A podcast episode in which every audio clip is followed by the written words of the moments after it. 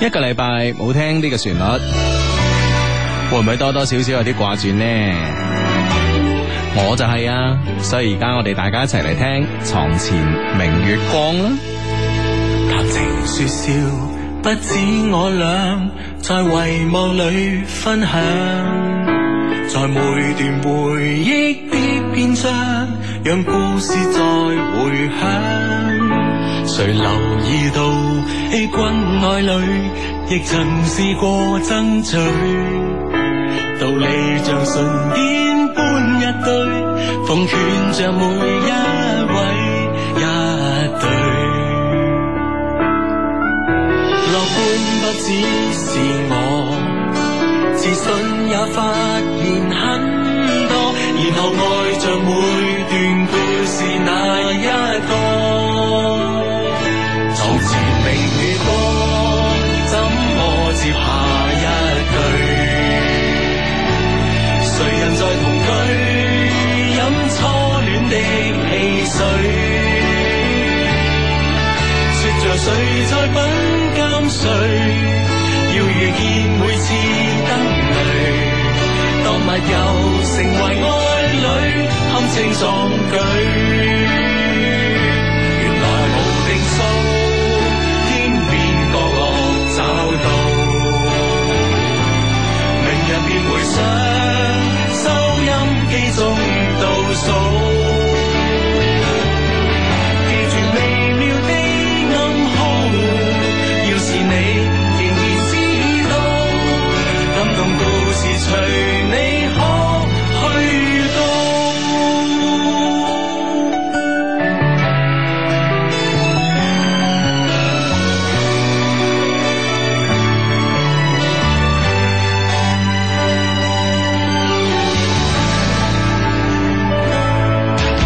無言以對，十分有趣，亦曾試過淌淚，渡過十數載的興衰，未理會錯失的字句。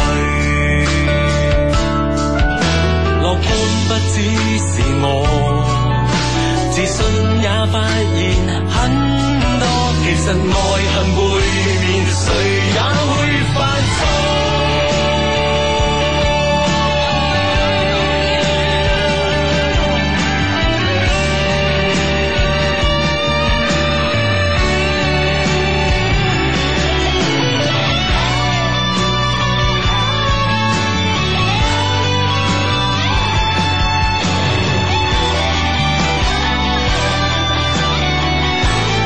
床前明月光，請跟接下一句。時日像流水，給他多些讚許。別談無謂的差距，也別要後悔怎對。曾逝去，如舊愛侶，怎麼去追？無定數，珍惜過便知道。明日便回想，收音機聽倒數。記住微妙的暗號，要是你仍然知道，希望節目陪你可到老。只望記錄了一些事情無數，因為有場這班 friend 才做到。誒、呃呢、個呢、個呢、個富力同恒大聽後日先打係嘛？哦啊，周一周一周一先開波係嘛？係啦係啦係啦，咁其實其實咧人和誒輸咗波咧，其實咧對誒恒大壓力嚟講咧，相對係減細咗，啊因為誒呃而家富力咧，如果係誒、呃星期一晚輸俾呢個恒大，呢、個當然我哋好稀奇㗎啦，sorry 啊，雖然雖然同為即係廣州球隊啊，都希望誒、呃富力即係勁啲咁啊，富力可以保級成功咁啊，咁但係咧即係即係佢可以喺其他球隊度攞分嘅。係啦，冇錯啦，就啊係咪先輸俾恒大呢樣嘢係合理噶，即係上半年已經打和咗啦，係咪先 啊？系啦，咁啊，即系换言之咧，就話即係個富力嘅保級壓力冇咁大之餘咧，係咁自不然咧，俾恒大嘅壓力咧就會冇啊咁大啦。即係係理論係咁嘅希望係咁啊。理論上係咁樣啦，咁啊，咁咧就誒、呃不過咧講起富力咧，誒、呢、個禮拜嘅新聞你有冇睇啊？即係之前嗰、個嗰個主教練咧，啊，之前主教練叫咩名？哦，唔記得咗咯， 唔記得咗咯。哦，佢佢講咩？佢講咩啊？佢話咧就誒、呃好似話要向呢個國際足聯去告富力咁啊，咁告咩咧？告一個好告一個好無厘頭嘅事情，哦賠償金未夠咩？唔係。哦，唔係富力咧就計嗰條數咧，俾賠償金咧就好用，咁、嗯所以咧。啊，其實富力咧當時咧，誒、江湖傳聞嚇，誒點解呢個賠償金要簽到咁融咧？佢富力咧就好睇好呢、個呢、個教練觀察嘅，係，嗯哼，咁咧所以咧就話驚其他隊叫。哦，咁所以咧就話，如果你唔撈啦，咁啊，即係唔知點樣翻呢個賠雙方嘅賠償金咧就 set 到好高，係啊啊，反正驚佢走啦。係係驚佢走啦，就 set 到好高啊，啊，即即係啊係。結嗯果係炒人哋。系，结果炒人哋而家計條數唔掂，如果俾賠償金咧仲勇，所以咧而家富力咧係冇炒到佢嘅，哦係個個月出糧嘅，啊哈啊啊哈啊，反正即係你又唔使做嘢啦。係反正你係簽幾多糧，咪俾幾多糧你咯。係啊係啊喺度約滿先，咁啊約滿自先然解約咁啊。係啦，咁而家搞到乾茶咧就好被動，因為咧喺歐洲咧就據聞咧好多诶俱樂部咧都想揾佢做教練，咁嗯佢又唔想咁無所事事，因為畢竟個年紀尚輕啊嘛，系啊啊，即系咁啊有时呢啲實踐經驗少咗，慢係慢慢慢係差嘅咯。係啊，嚇慢慢慢，關鍵你慢慢慢慢喺呢個足球圈冇咗呢個人啊，你明唔明白？你嗯係冇咗呢個人嘅，啊哈啊哈咁佢喺邊度喺邊度執教啊？好似喺廣州富力喎，喂，咁又唔我見個人 我上個禮拜先喺馬德里見佢啫喎，咁啊吓，啊點解喺廣州富力啊？唉，都唔知搞緊乜，唉，算啦，呢個人都唔掂啊，咁樣，你知唔知啊？哦， 所以咁。咁咁佢啊佢可佢咁憑咩可以告富力咧？咁佢就意思就話唔知憑咩噶，其實呢個告咧，我覺得都幾搞笑。我出糧俾你咁好告我啫，係咪先？係咯係啊咯，即係即係好多隊員咁樣，我買你唔一定要你上場噶嘛，你咪坐咯嗯嗬，係啦你咪訓練咯。係啊，哦，佢就唔使訓練添，係啊，係啊，係啊你。冇得告噶嘛，你俾轉會費咪得咯。系啊，咁理論上嚟講咧，張老闆係呢個诶世界好老闆添啦，唔單止中國好老闆 啦，享享譽世界足壇啊！ 請到人出嚟唔使做嘢，唔使翻工打卡都唔使，係咪先？ 係啊，仲有嗰份糧好用啊嘛。係啊係啊係啊，理論上嚟講應該係世界好老闆嘅，已經已 經衝出中國，衝出亞洲啦。道理上就冇咩理由告一入嘅嚇。係啊，就係呢個呢個都幾奇怪嘅一件事啊。咁啊，即係企喺佢個人立場就應該梗係啦，佢爭取 多啲誒，即係話同足球掛鈎嘅機會啊嘛，咁樣係啊，被即係即係曬咗起身咁樣嗬，雪藏咗，始終凍晒就弊咯。咁你你凡係呢啲嗱，你 TVB 當年雪藏藝人又好，你即係一個球隊你雪藏嘅運動員又好，係咪先？都係呢招噶啦，我出糧俾你，你冇得供我啦，係咪先我我啊買咗你，啊係我就唔用你咁。係啊，係啊，係啊，係啦，呢樣嘢真係冇冇計啊！嗯喎，啊，真係呢樣嘢啊！ 咁啊，咁啊，睇下有啲咩解救啦，唔知啦。啊 好咁啊！诶、呢、個 friend 咧，哇！呢、個 friend 問呢個問題咧，好深奧吓，好值得探討啊！呢、個 friend 嘅微博名咧叫 Love Q 龍二吓，佢係 Hugo 大師，請認真嚴肅地咧幫小弟算一卦。誒、聽日朝頭早咧適唔適合出行咧？因為咧，聽日朝頭早咧，小弟會着一新嘅名牌，括號當然係 Love Q 噶，係咪先啊？啊啊，呢個當然係名牌啦，咁啊，絕對啦啊上白雲山有冇危險？仲有咧，桃花方位喺邊度？行正門定係後門？大路定係小路？friend 嚟啊嘛，咁啊，好咁啊。雖然咧你冇將你嘅呢個時辰八字同埋呢個面相啊寫俾我睇咁啊，但係咧我都合指一算咧，就聽日上白雲山咧就亦有不喜，亦有愁咁啊。係啊咪噶？喜從何來咧？係啦請問大 師啊！系啦，首先我哋講起嗰部分啦吓，咁啊，诶，自丑人貌 吓吓頂頂自殺係嘛嗱，起個時，起個時咧，當然係即係登高遠望啦，心情舒暢啦，係啦係啦咁啊，另外咧就爬山咧就運動下身體咁啊，咁咧對呢個身體有好處嘅。咁愁嘅話咧，我夜觀星象咧就今晚或者聽朝咧都可能有落雨嘅。係嘛，啊，咁所以咧就不利於登山噶。即係呢樣嘢咧，你要你要研究下啦吓，而且咧，我合指一算咧，都可能會有雷電添，係咁嘛啊有雷電嘅時候咧，喺呢個野外空曠嘅地方咧，特別係爬山爬得咁高咧，咁啊誒呢樣嘢咧就係存在一定嘅危險性嘅，所以咧就叫做亦有喜亦有愁。係嘛， 咁樣樣係嘛，你係你係通過我哋嘅天氣家族知道啊，係嘛，梗係冇啦，天氣家度好 失耐咗仲蹤好耐冇蒲頭啦，真係 啊！咁咧就誒、呃，當然啦，咁啊桃花位咧，我就計一計先吓，白雲山就喺廣州嘅北面吓，白雲山嘅呢個正門咧就雲台花園啊，坐北向南，咁啊後門如果係講呢講呢個誒講呢個港外嗰邊嗰個門咧就坐西，嗰門嗰個係西門嚟，好似係啦，冇錯啦，啊坐東啊向西咁啊，西為金水位。咁咧就理論上嚟講咧吓，即係從港外咁以上咧，就桃花運咧係呢個旺啲嘅。咁同埋咧，聽日啊吓啊，着 Love Q 啲嘢咧吓，你誒一身名牌固然重要，關鍵咧要拎埋 Love Q 嘅遮吓，你明唔明白啊？啊咁樣咧吓，當一個女仔喺呢個爬山嘅路上咧，偶突遇風雨啊係。突遇風雨，十分無助嘅時候咧，你呢把遮有用啦，知唔知 啊？吓系 啦，彷徨之際咁吓，係一把遮咁樣係啊遮住佢頭上，系啦，同埋咧要帶埋呢個御用攝影師喎，知唔知啊？啊哈啊，御用攝影師嘅手機咧要裝呢個防水套 喎。啊，即係影埋添啊，係啦，然之后咧，哇！喺你一落雨，跟住你遮呢個女仔嘅時候咧，你成把遮斜過去自己，成個背脊淋到濕晒啲身咧，诶、啲啲啲啲衫咧黐晒喺身度咧，咁啊喺你搵個攝影師後边影一張，哇！中國好男友係咪先？個女仔想唔影都唔得啦，係咪先？ 咁樣嗱呢張相咧就就係咧嗱，就類要似發上官啊，網，類似咧咩咧？類似咧早幾日咧就喺誒誒呢個誒誒喺呢個 Facebook 上面好流行一張，即係流傳得好快一張相啦，就喺、呢個美國嘅呢個皇后區啊，呢、個紐約嘅皇后區，sorry 啊，紐約嘅呢個皇后區咧就有個爸爸就係咁樣遮住個小朋友嘅，佢咧就係、呢個左手拎住一個好重嘅貌似好重嘅公文包，跟住咧誒右手邊係個仔，跟住咧佢成把遮斜過去咧就遮住個仔，咁啊、嗯然之後因為咧仔嘅身高同佢有距係啦離遠啊，系啦，咁啊，所以咧，成個背脊咧，件恤衫咧濕晒黐晒喺身度。你有冇睇嗰張相？啊我睇咯，我睇係係模仿嗰種嘅攝影方式 啊，幾實得嚟咧，又充滿感情。系 啦，關鍵入边咧充滿住濃濃嘅愛意， 嗯哇，呢樣嘢真係真係沒法抵擋啊！ 嗯，係啦，咁啊就咁啦吓，係啊咁你就帶定把遮，着咗一身名牌咁哈樣，相信咧都好受好受矚目噶，嚇嗯同埋好受歡迎啊嘛。嗯，系啦，冇錯啦。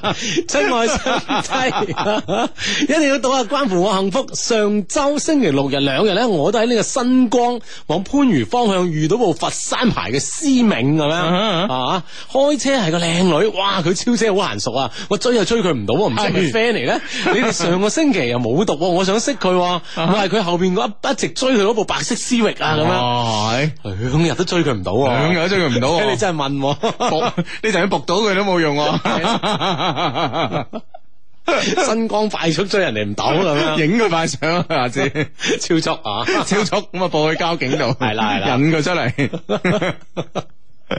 你除此之外都別真係冇無得良辦法啊！別無良因為方你法。水平方面係嘛，同人哋有差距唔啊。係，我哋嘅 friend 安全駕駛啫。啊，當然當然即係啊，真係絕對咩絕對絕對咩絕叫對水平啊！快，我同你講，鬥車快咧，鬥自己手車叻咧，千祈唔好一路到鬥啊！誒誒，夠薑嘅咧，落呢個賽車落場，賽道啊，係啦，呢個先至係最安全嘅呢個駕駛方法嚟㗎吓。係啦，咁咁啊，既然咁，你真係好好問啊， 就記住佢車牌啦，唯有真係有咩計啊？嗯，呢個 friend 話 Hugo 啊，富力冇二隊嘅咩？叫前教練教啊，係啦，唉，真係奇葩啦！教練同富力啊，都一樣咁奇葩。我喺上海主持節目求讀出啊，呢、個 friend 叫小練 Clover 廿三啊， 嗯，？嗯哼，係啦，咁啊，即係二隊都唔俾佢教，咁即係中好似世界好好老闆嘛，係 嘛世界好老唔闆。使做啊你咁樣。 唔係中國好老闆，世界好老闆，你想點啊 你？國際中聯我諗覆翻覆翻封信俾阿干查都話喂，大佬我都想咁啊， 有冇介紹啊？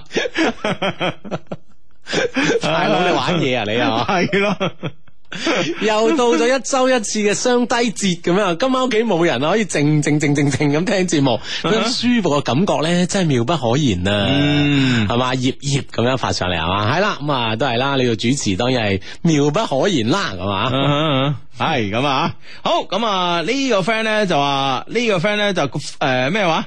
哦，咁樣，佢話咧，诶，靓仔 Hugo，請诶帮我心情咁樣讀出啦吓。陳欣欣，我想請你飲汽水，哇，肯定係初戀的汽水啦啊， 一定要讀出啦，我下載俾佢聽噶，支持雙低到八十歲咁啊，即系系咪都講自己係初戀噶嘛？係啊，真係啱嘅呢個 friend 啊，你做得係啱嘅真 係。喂阿芝啊，點咧？喂真係呢樣嘢你怪唔知單身 即啊係。點啊？你每一段戀愛，你同個女女女诶、呃女仔講，你都係初戀啊！你知唔知啊？係啊呢個係鐵律嚟嘅。咁當然啦，嗱係啊，有我嗯三大好處。第一第一大好處咧就係話顯得咧诶、呃你你咧好真誠係嘛？因為因為個女仔話誒有冇搞錯啊？我之前都見過你同你前女朋友啦，係咪先嗯吓同班嘅添啊？咁樣 啊點解初戀你咁呃我啊？咁樣啊？啊哈咁你可以同佢講，我認識你咧之後先知道咩叫真正嘅戀愛，嘛原來之前嗰啲都唔係。啊，我嗯待你如初戀。啊，唔係代你而初 戀，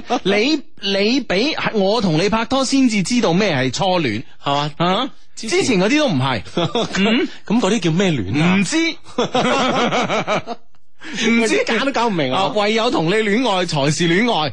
哎呀哇！你知唔知啊？真係真係啊！呢呢呢樣嘢真係冧死噶啊嘛，係咪先？咁第二點咧就係防止佢問你之前嗰啲問題啊，你知唔知啊？係嘛你拍過即幾次拖啊？你前女朋友點樣㗎？咁即係樣一。下子將佢門閂實晒，係啊，你有乜好啊？以前都唔係女朋友呢嗰啲啊，啊，嗰啲唔叫戀愛，係啊，嗰啲都唔係戀從愛何。談起咧？系啊，你係我第一個女朋友，亦哦係我最後一個女朋友，哇！我係咪先吓？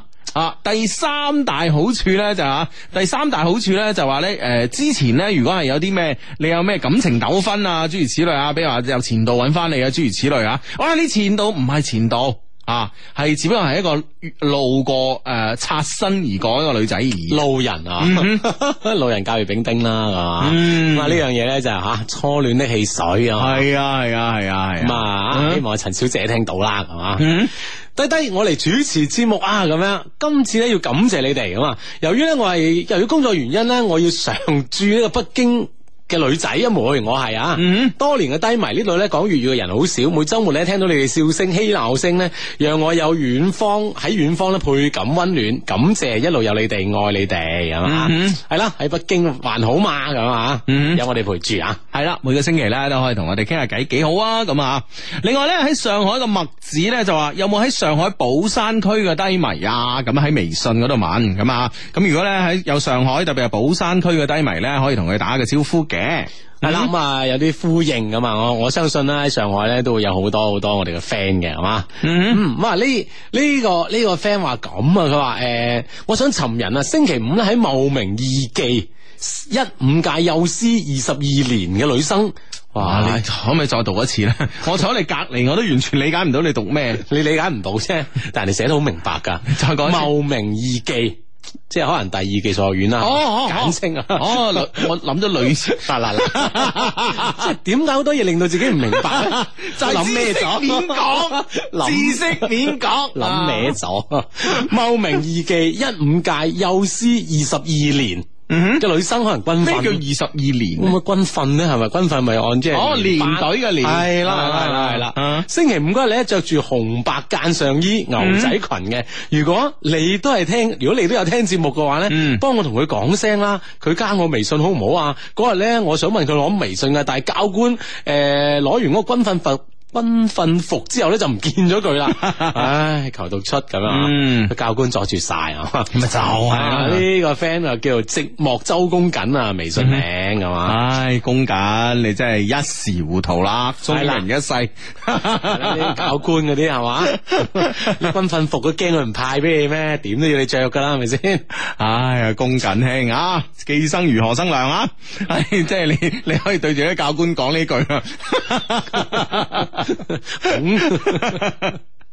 唉，好呢、個 friend 話诶诶呢個 friend 話咩話？呢、個 friend 哦咁樣啊，佢诶诶诶诶，呃哦，佢話咁，佢話靚仔 Hugo，琴日咧去咪王爭霸嘅錄製現場啊，現場伴奏樂隊負責聲效嗰個戴黑色粗框眼鏡、黑色短袖衫嘅男神啊，求知道佢係邊個咁啊？咁啊，如果有 friend 係知道嘅，係特別咧喺呢個咪王爭霸呢個節目裏邊咧，節目啊組嘅系係啦，啦，做幕後嘅 friend 啊啊，睇下咧可唔可以了解到呢位 friend 係邊個啦吓？嗯嗯係啦，知道啦，你講俾呢個 friend 知嘅係嘛嗯？啊啊，咁啊呢呢個 friend 啊，中大嘅 friend 嚟報道啦，好耐冇實時聽啦，一定要讀出啊，咁啊，保我咧誒呢個保研順利通過啦，咁樣哦，咁啊保送讀研究生啊，係嘛，係一定得嘅啊 friend 嚟噶嘛，係一定得嘅，一定得啊！咁另外咧，呢、個 friend 都係誒關於學業方面嘅問題啊。阿曾傑咧就 Hugo 啊，今日咧一級建造師考試啊，早上嘅建築經濟咧好難啊！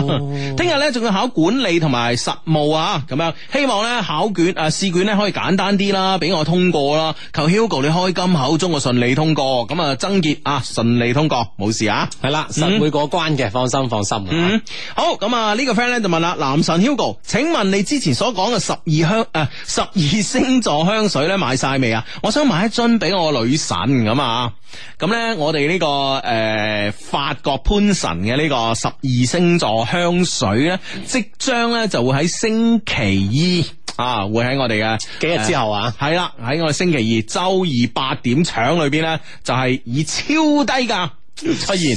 哎呀，啊！你要你要聽清楚，係超低價出現。啊周二晚八點咁啊，啊，周二晚八點留意係啦留意。啊，其實咧呢個香水，我覺得呢、個呢、個 idea 真係非常之好。十二星座，你送俾咩星座嘅人，你就送啊，你就送邊隻香水俾佢。同埋咧，係自啦己係咩香咩星座嘅人咧，其實咧呢隻香水咧都可以 fit 到你嗰個星座嘅。嗯。係啊，fit 到你嘅星座 feel 啊！即係呢呢樣嘢咧，即係無論對自己或者對 friend 嚟講啦吓，好啱使嘅一樣嘢嚟噶。嗯，嗯哇！呢、個 friend 喂啱啱問完香水，啱問香水問月餅。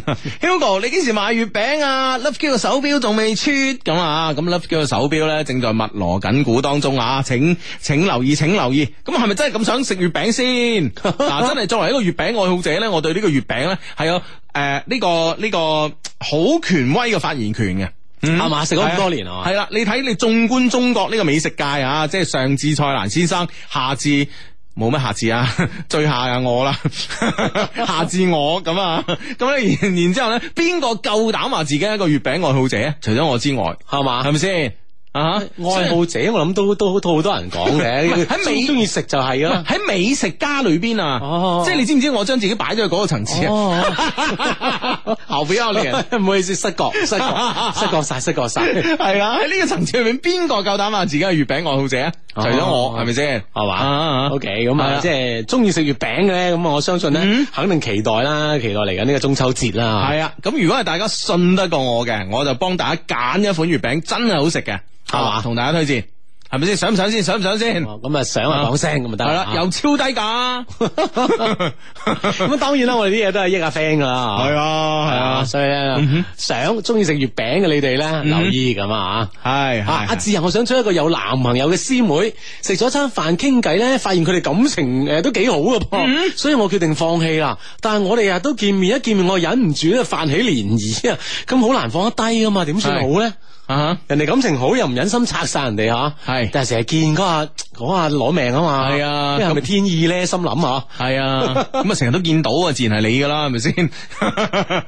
咁嗱，我覺得咁樣啦，其實咧，誒，有時咧呢樣嘢咧吓，有時咧，即係誒誒。呃佢哋之間而家非常之好啦吓，但係喺你出現之後咧，佢哋之間會出會出現咩問題咧？呢、個冇人包嘅，嗯係咪先？嗱，即使佢哋你冇出現到，佢哋兩個之間會唔會出現問題咧？呢、個又係冇人包嘅。係咪好多嘅戀愛都唔一定係話誒誒誒誒其中嘅一個誒、呃拍拖嘅兩個人之中其中一個吓、可能心有所屬啊，或者係點樣有啲其他嘅諗法，係咪先至分手啊？唔一定係全部都第三者分手噶嘛，明唔明白呢個道理啊？即係好多種原因，係啊會影響兩個人係感啊，情嘅。係啊，係啊，係咪先？啊啊，所以咧，我覺得咧，你係 keep 住同呢個師妹 啊，日日見面，日日見面啦，日日傾偈食食飯啊，傾偈吓。當佢佢同佢男朋友嘅感情咧，稍為出現啲問題嘅時候咧我。赞啊！係啦，呢、個時候你又有位入啦，係咪先？乘虛而入吓，唔一定係乘虛而入嘅，或可能係，可能係係對方啊係主啊動，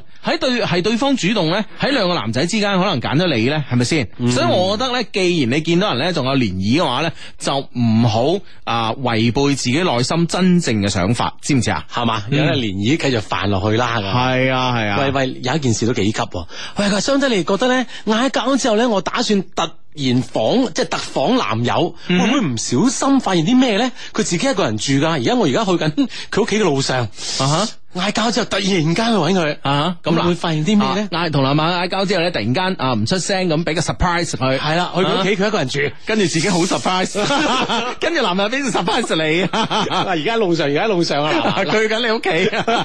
嗱咁樣啦，咁我覺得即係咧，有啲咩心理準備，要要有為自己鎮定啲啦咁嗱，我覺得咁樣啦，即係誒、呃既然你哋都嗌交啦，係咪先？肯定係你哋喺三觀上邊咧，其中一觀啦，大家係唔一致先會嗌交噶啦，係咪嚇，先？半官啦，係啊，一觀半觀有問題啦 啊嚇，咁樣咁所以咧，去到咧，如果有其他嘅驚喜啊其他嘅即係你唔想見到嘅呢個 surprise，你見到咧，其實亦已亦已經係證明咧，即係你印證咗一樣嘢，印證咗你三觀咧，的確咧係係唔啱啊係唔啱嘅咁樣嚇咁。呢件事咪 O K 啊？啊系啊，咁大家都大家都死得明明白白啊嘛，知得係咪？知得清清楚楚先至死得明明白白啊嘛，啊即係係即係可以更加徹底咁樣嗯係啦呢個將呢件事解決。系啦，呢、個咧係個悲觀嘅諗法，但樂觀嚟講咧，可能咧吓、你見到係另外一個，即係可能佢喺開門見到你，佢主動向你道歉，咁呢件事咪冇咗咯，係咪先？啊啊，咁你哋有兩個人可以甜甜蜜蜜喺埋一齊啦，咁啊，咁縱觀咧一個悲觀嘅結果，一個一個樂觀嘅結果咧，其實對於你嚟講咧，啊，任何一個結果咧，對於你嚟講，你都係咧啊，你都係有着數嗰、個。即係有得着啦嗯吓，知道呢件事咧，應該繼續咧，定應該就此打住咁樣吓，好嗯緊要啊呢樣嘢。系啊，即管去，我哋俾信心你吓。呢嗱一聲加快兩步啊嘛，個 friend 話 Hugo，啊你又食月餅唔怕反诶唔怕胃反酸啊？唉，我而家發現一樣嘢啦，如果咧。诶，邊只月餅咧係令我食完之後咧，我胃反酸嘅咧？嗰只月餅咧就係添加劑落得多，係咪咁係啊，武斷啊？係啊，啊，原來我係有呢個特特異功能嘅喎，我而家先知 喎，真㗎嘛？ 啊，成日都想去啊！呢、個呢、個呢、個水療係嘛系啊，即係因為因為呢個名真係好得意啊，我覺得。係嘛？啊，即係通常你水療咧，嗰啲即係诶，即係有一輪一輪噶嘛。一輪一輪嘅嗱，廣州咧啲誒啲鋪頭咧就一輪一輪嘅，成個廣東都係啦，唔好話廣州啊，即係咧啊，自從興咩匯之外咧，就全部叫匯噶嘛啊哈太古匯、花城匯、水匯咁哦 啊，誒即係興咩丸，跟住咩丸咩丸 咩丸啊，即係浸浸嗰啲風一，啊浸浸噶嘛，係咪先哈吓？即係但係通常咧，即係會揾呢個誒名。即係點講咧？會會有一個名詞嚟做呢、個誒、呃做呢個鋪頭嘅名嘅。啊當然係啦，啊係啦係啦，即係你講佢，即係俾人講俾大家聽，呢個係一個地方咁嘛。係啦係啦啊咩院啊咩居啊嚇啊啊啊啊，咩會啊係咯係咯即係咁樣係一個地方嚟嘅。係啦，但淺心水療咧，呢間鋪頭咧就會令我誒諗、起呢個形容詞啦，同埋動詞嘅。嗯 諗唔起名字啊。就點都諗唔起名字。 嗱，你通常你話叫酒樓東海酒樓咁啊，你東海係一個名詞啊嘛，係咪先？嗯 OK，OK 嗯南海漁村咁啊，好明顯啦嚇，係啊，南海裏邊一個漁村咁啊啊，，西貢漁港咁啊係，啦係啦係啦，中哇咁咩你北咩啦？哇你你真係犀利喎！ 即係咁你啲記憶已經係即係三十四年前嗰啲咩喎啫？我係就你，你講緊 東講緊南，咁梗係講緊西啊嘛！你個人真係係咪先咁嘅你真係系啦，西北休面咁啊係嘛，係啊嗯係啦，咁啊有西啊有北啦咁啊，咁啊中國大酒店嗱，即係全部都係名詞嚟嘅，東方賓館咁啊，係咪先？啊啊啊但係淺心水療呢下嘢咧，真係攞命啊！真 係，你真係通常都係諗啊咩九啊咩一啊咁樣啊，咪情啊 咁樣，緣啊咁嘅咩？好，咁啊，繼續翻返我哋節目一些事一些情啊，歡迎咧大家通過呢個新浪微博咧同我哋傾偈嘅咁啊，咁啊誒然誒傾偈嘅方式好簡單啦啊，新浪微博咁啊關注咧阿志的一些事一些情啊，以及 Hugo 的一些事一些情咁啊啊關注我哋兩個之後咧就可以睇到我哋咧喺九點半左右啦就會發一句無厘頭嘅暗號出嚟，喺個無厘頭嘅暗號後邊咧就跟你嘅評論嘅話咧就可以同我哋一齊共同咁樣主持呢個節目噶啦嚇。啊，當然就可以通過微信平台啦，咁啊搜索咁啊三個 love q，即係輸入 L O V E Q L O V E Q L O V E Q 咁啊，三個 love q 之後咧就可以搜索到我哋一些事一些情嘅微信訂閱號喺上面咧，當然都可以同時咁聽我哋節目直播之餘咧，都可以發表你嘅言論，做我哋節目嘅主持人。嗯，系啦，冇錯啦吓。OK，咁啊，诶、进入呢、個个诶、第二個半小時嘅節目咧，咁啊，咁啊，诶、大家咧都依然咧可以咧通過呢兩個嗯呃方法咧，同我哋暢所欲言噶噃吓。咁啊，诶、诶、啊，講開開咧呢樣嘢咧就係啊想問下咧就係琴日咧我哋誒我哋 Love Q 咧有個活動，唔知大家有冇參誒有冇參加到啦？就係一齊睇一個電影恐怖片哇，。好似係恐怖片嚟嘅喎。係啊，我我我就唔敢去睇嘅，所以同我人皮有關嘅係啊喎。人皮拼圖啊嘛。係啊啊係啊嗯係啊，或者聽個名你知道，哎呀咁樣啊，係 誒有啲驚嘅嘛。但係係啊好似啲恐怖片咧又好受歡迎嘅喎，係啊好踴躍嘅喎，係我哋啲啊哦 friend，係啊，即係你話哇，同個女仔去啊，即係感情大家上錢啊，咁啊睇下恐怖片係咪先？啊你又驚我又驚啊你驚嘅你可以攬佢，佢驚佢可以攬你，大家佢驚啊互相攬係 嘛。 係啊即係彼此一啲嘅温暖同幫助咧，令到大家冇咁驚，鎮定一啲啊嘛。係啦自不然就發生感情啦。冇錯咁啊！呢個人皮拼圖咧，就琴晚咧啲我哋啲 friend 睇完之後翻嚟咧，都話好很真啊，好睇啊！嗯咁啊，男主角咧係高遠省，咁啊女主角咧係紅乃瑾，咁啊紅乃瑾咧，哇好索噶啊，絕對係嗯啦，應應該好似係名模出身嚟噶嘛，係咩？係啊！啊，你你真係對啲名模啫啊即吓，係嘛，即係，即係嗯梗係啦，了解啊嘛，有啲怪唔嘢知你識啲人都中意寫毛筆字啦。 我我啲人少少毛筆， 話你啦係嘛你啊，菜多謝你你咪寫毛筆字，我寫毛筆字，但我唔係你中意 嘅人。我我識嗰啲人，中意嘅人。啊，即係所以即係名模啊，即係同呢個毛筆真係有啲關係啊。 啊，咁樣樣啊，係啊咁啊，講開呢呢一部誒，即係呢呢出戲咧，係嘛，哇！你想劇透啊？唔係想劇透，即係話點解咁受我哋啲 friend 歡迎？會唔會係嗯即係你其中佢哋互相都攞到啲温暖咧吓？嗯喺恐怖之餘啊嗯嘛，係啊我估係啦。 話說咧，就最近發現咗多起嘅殺人事件，而且仲唔係普通咁嘅殺人，而且咧殺完人之後咧，仲要將人皮剝出嚟。哇！你驚唔驚？你話驚唔驚啊？啊係咯咁咧，所以咧就喺呢個跟蹤調查呢個殺人剝皮事件裏邊咧，接二連三咁樣發生咗啲匪夷所思嘅事情。吓呢啲事情咧都非常非常非常之係恐怖。係啦係啦係啦，咁啊！如果大家咧中意睇呢個恐怖電影咧，即係又要睇又要驚嗰啲咧，就一定咧一要路睇話佢驚，一路就想睇喎。係啦，就一定咧 呢啊下真係啊！不可錯過啊！我哋呢個人皮拼圖係啦，係啦，咁啊，參加完我哋呢個即係會員呢個包場睇戲嘅 friend，你哋又唔好咁急住呢個啊劇透劇透喎嗯吓，俾啲機會其他 friend 去睇下，等佢驚下先，係嘛係 啊係啊係啊，知唔知啊知唔知啊？嗯講下講下啊， 你都想啊係嗯嘛？好人皮拼圖啦，咁啊呢出嗯戲新戲上畫咁啊，中意呢方面嘅 friend 咧都係留意即係劇院嘅院線安排啦，係嘛嗯，係啦，冇錯啦，咁啊，誒，咁咧就大家都知道啦，咁啊，每個星期六咧到呢個 moment 咧，我哋都會誒有我哋嘅啊廣告客戶嘅聲音嘅，就係呢個快快租車啦，快快租車咧為我哋提供呢個話題咁啊，嗯咁講咩咧？今日呢個話題啊？啊，即係講咩咧都都唔緊要啦吓嗯，但係 逢但係凡星期六日咧，你下載呢個快快租車 app 咧吓，啊輸入 love q 即係輸入 l o v e q 咧，就可以獲得咧一百二十一蚊嘅首次租車嘅免費權，即係免一百二十一蚊呢個費用嘅咁樣。嗯係啦，冇錯啦，啊，呢個先係最緊要啊嘛。關鍵有個字一定要輸入，係啦 Love Q。系啦，L O V E Q 係嘛？呢個咧就係你啊攞呢個免費嘅一個好嗯緊要嘅密碼。系啦，咁啊，诶、其實咧，我覺得咧就係、好似快快租車咁嘅模式咧，其實真係真係 O K 嘅，因為因為嗱，譬如話我屋企有車，我又唔開，咁我租俾人開幾好咧，係咪先？又可以係又可以收錢，係咪先？大家知道咧，車擺喺度貶值嘅係，O K 啦。好似我我又想開車，喂大佬吓、啊我係要投個牌好咧，定係搖個號好咧，定係咧？誒、我買部車咧上個外地牌好咧，上個外地牌咧，大佬限唔限外咧咁啊系啊，你又唔穩陣喎，係咪先？你知啦，政府啲政政策搖擺不定咧，廣州市政府咋啊？咁咧就喺呢個方面係咪又限咧，好似有為難；唔限咧，又似乎咧又又係真係外地外地車湧入廣州咧，令到啊廣州好塞車，諸如此類嘅問舉題。步維艱嘅情況之下，係啦誒有快快租車呢係樣啦，嘢。我哋咧作為星斗市民，我理得佢係咪先吓？嗯，啊我想開車嗰陣咧，我就租部車嚟開下。係啦我唔想開車，我咪用下啲公共交通設施咯。冇錯啦呢樣嘢又環保又方便自己咁樣啊。係啦，係啦，係啦，幾好啊咁咁所以咧就呢個呢個快快租車咧，我覺得真係一個咧我哋哋出行嘅一個好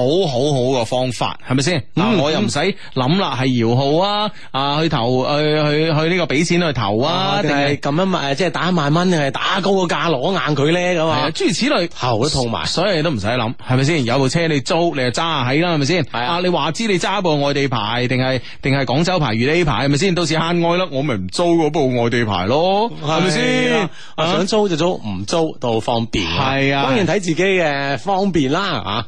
一些事一些情節目互動話題係由快快租車特約贊助。嗯，哇！呢、個 friend 呢呢個 friend 好緊要啊！呢、個呢 friend 個 friend 你個 friend 話：，哇！我琴晚落樓，我撞到李學鵬啊，帶住女朋友，好靚女啊！唉，跟住佢有結論係咩咧？佢話：，唉，都怪自己以前啦，唔學踢波啦咁。 啊好似佢學佢佢學學咗一定就叻過李學鵬 啊！喂，而家真係周正好勁啊！我覺得周正已經即你又係見過佢女朋友啊？喂大佬，我睇踢波啊，好似你咁嘅唔係咩？呢個 friend 嚟講開咁 噶嘛？即係我我以為你又見過周正女朋友啊啦？ 唔係即係講起即係即係即係誒誒講起呢個後衞，突然間真係諗起周正真係好勁，啊，越踢又叻啊！啊嗯咁喺喺喺呢個位置上咧，相信都踢企到硬晒啦，呢個主力位啊 嘛。係係係啊！呢、個 friend 話 Hugo 啊。隔離嗰個問我啊，你講嘅九一同呢個深淺有乜關係？我點樣答佢咧？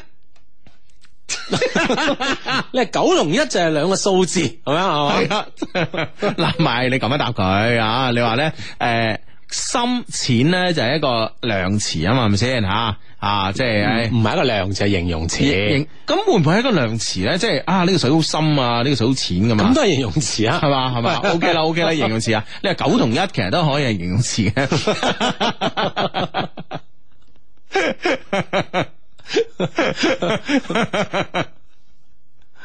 唉，求其作啦， 大佬，即係咪先？ OK 啊，你話一嗱，俾人一往情深咁係嘛？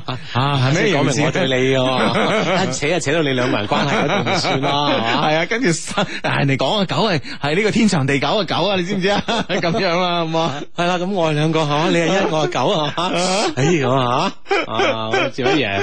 將呢呢件事咧就轉移到兩個人嘅交流嗰度。系啦，我哋諗下加埋就十全十美啦。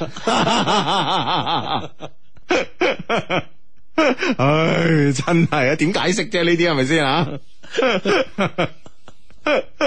唉，阿 Ocean 啊，Ocean 啊，相低啊，我同女朋友咧已經領咗證啦，我係中山噶，我老婆咧係東莞噶，不過咧移咗民嚟美國咧兩年啦，申請咗老婆嚟美國，我想問下咧，到時擺酒喺中山擺、東莞擺、美國擺咧，定係全部各擺一次啦吓？喺 美國睇雙方家長同你嘅經 銀兩。 經濟能力係嘛？係啊係啦，美國收聽直播失眠中啊，吓、我哋嘅 friend 啊，Ocean 咁啊，咁咧我覺得咧就係、嗱，我識啲 friend 咧就真係，如果好似咁嘅情況咧啊，就就真係咁巡迴擺噶。嗯我識個 friend 嗱、就喺誒呢個誒。佢同我男朋友咧就澳洲識嘅，咁啊，咁咧誒女女仔咧就廣誒廣州人，個男仔咧就係香港人咁啊，咁咧然之後咧佢哋咧係廣州、香港、悉尼咁樣係巡迴咁樣擺係嘅嘛，即係扮嗯唔扮嘅，即係生活過嘅、生長過嘅地方咧，都擺一次吓。嗯係啦嗰度都有朋友係嘛。系啦，系啦，系啦啊，咁係哦係咯，真係，哇！我識啲兩地情都係咁噶啦。誒，我仲有一個 friend 咧，就係誒兩個人咧，就喺呢個海誒喺呢個海南海南識嘅。咁然之後做嘢都係海南啦，咁啊，咁咧就係誒女仔係泉州嘅，咁啊男仔喺廣州嘅，就係廣州、泉州、海南咁樣又係咁樣轉一圈嚟擺嘅。係嘛，自己生活過嘅地方咧，都有佢哋即係，誒呢啲咁嘅足跡啦吓。呢個 friend 同樣講喺美國喎，佢拍拖三年，異地戀三年啦，啊聽日咧又要分別啦。我喺美國咁啊，你喺廣州啊嘛，以前咧都係一年一見，今年咧我要儲錢俾你買機票嚟美國玩，包食包住包爽 咁樣。我話包爽呢下嘢，啊 好自私喎、包佢食住都好爽咧，又玩得好爽咧。 O K O K。做做做做做 channel 啊 Jojo Chan 啊可能雖然都好少實時收聽，但係每次咧都會準時咧 down 翻嚟聽嘅，從來都未評論過啊！希望啊 Hugo 哥啦、智叔啦、讀出啦，祝節目咧越做越好。係，多謝你啊！多謝你，而家祝福兩位啦嗯，祝福你哋同你女朋友啦吓。吓啊咁啊，美國玩爽啲系 啊！啦，哇！呢、個 friend 咧就應該係見過最不走心嘅公交車司機啦。點啊點啊最不走心啊！呢個公交車司機啦，十字路口一個漂亮嘅漂移轉彎啊！五秒鐘之後，诶、司機講：我操，轉錯方向啦！ 佢又我嘈得過啊 佢。太賣太賣弄呢個技術啊，一下子忽略咗方向啊，佢話我同其他乘客乘客咧都呆晒，咁啊轉咗嗰邊嘅， 仲要係飄而甩尾轉彎啊！ 啊，不如咧，不過咧，誒，公交車咧，一般咧都係後驅後置啊，所以咧，誒，玩漂移咧，其實係有佢先天嘅優勢嘅。啊，子叔話我男朋友咧唔中意聽我講我嘅過去，係我 只係想同佢分享我過去啫嘛，咁啊，嗯分享我嘅喜怒哀樂，但係佢話唔想聽喎，我對佢好無語啊！喂，咁嘅男朋友要唔要得過咧？哇！呢、個 EQ 咁高嘅男朋友，你梗係要一個啦，係咪先？係啦係嘛嗯啊啊！如果你話誒、哎我過去咧係講我幼兒園嗰陣啊，或者我屋企我爸爸媽媽啊嗰啲誒嗰嗰啲啊細路仔嗰陣嘅事咧，咁我我諗佢一定唔介意聽啦。啊，我諗佢介意聽嘅咧係你過就係去佢嘅唔，想聽到啊嗰啲嘢係係你嘛過去嘅感情歷史啊嘛，你明唔明白啊？係咯，咁又又冇必要啊嘛！呢啲嘢知道嚟做咩咧？咁啊，咁 EQ 咁高嘅男生係嘛？嗯，嗯展望將來，我哋傾未來或者傾現在都 OK 啊，係嘛？嗯，啊呢、個 friend 話，相當係兩個月前咧，我仲未表白，因為女仔咧就話就話同。就同我講唔想拍拖，即係想要純真嘅友誼。而家、我同佢關係仲好啦。前幾日咧，誒佢又要保持距離，拒絕咗嗰個男生啦咁樣。而且我知道呢個女仔咧，仲係想同嗰個男生做朋友嘅。個男仔同佢同校區噶，而我今年咧同佢唔同校區啦。明年佢搬嚟我呢個校區，我應該點算咧？佢被嗰個男生感動咗啊，點算啊？我好愛佢噶咁樣，三個關係啊，哦嗯兩個都拒絕呢個男生，係唔係呢個女生，係兩個男生都拒絕嘅。啊啊，咁但係問題佢明年搬嚟你嘅校區，但係今年仲有時間喎。嗱呢樣嘢咧就即係各安天命啦，坦白講，即係有時咧近嘅咧又唔一定有着數，遠嘅咧就唔一定要輸晒嘅，打定輸數嘅。所以咧，我覺得咧就話喺你呢個角度嚟講咧，我覺得咧你就 keep 住同佢個同佢個關係，從而咧你又唔你又唔越雷池一步，因為咧之前誒、呃另外三個關係嘅另外一個角咧已經衰咗噶啦嘛，係咪先啊？嗰、個角已經屈咗噶啦吓，咁啊、所以咧，我覺得咧就係話誒喺你呢方面咧按兵不動，但係咧 keep 住保持聯繫。係啦，咁啊，直到咧佢去到你嘅校區嘅時候咧，就係你大展拳腳嘅時候啦，咁係嘛？ 嗯，係啦，冇錯啦 O。K 啦，嗯期待呢日子快啲到嚟啊嘛。嗯，好啦，咁啊呢個 friend 咧要我哋幫手分析噶吓，男神 Hugo 啊，幫我分析下研究生誒係誒研究生係直。呃誒，係、讀直博五年好呢？定係讀三年碩士好呢？我係中大微電子專業嘅，導師呢想我呢誒、連讀五年博士，我驚我捱唔到五年啊！讀三年碩士呢競爭大，可能呢讀唔到自己想讀嘅專業喎。唔該，兩老幫我分析下，聽日呢就要俾呢個導師答案啦，friend 嚟噶嘛，咁吓。咁我覺得呢，其實呢，誒、你所講嘅最大問題係捱唔到呢五年，呢、個先係 focus 啊，知唔知啊？啊，因為誒、呃、讀碩士咧，讀三年嘅碩士嘅競爭好，但係你未必真係一定讀到。咁呢，如果你選擇咗呢樣嘢咧，你就等於選擇到完全即係誒。呃可能一年都唔使挨係嘛？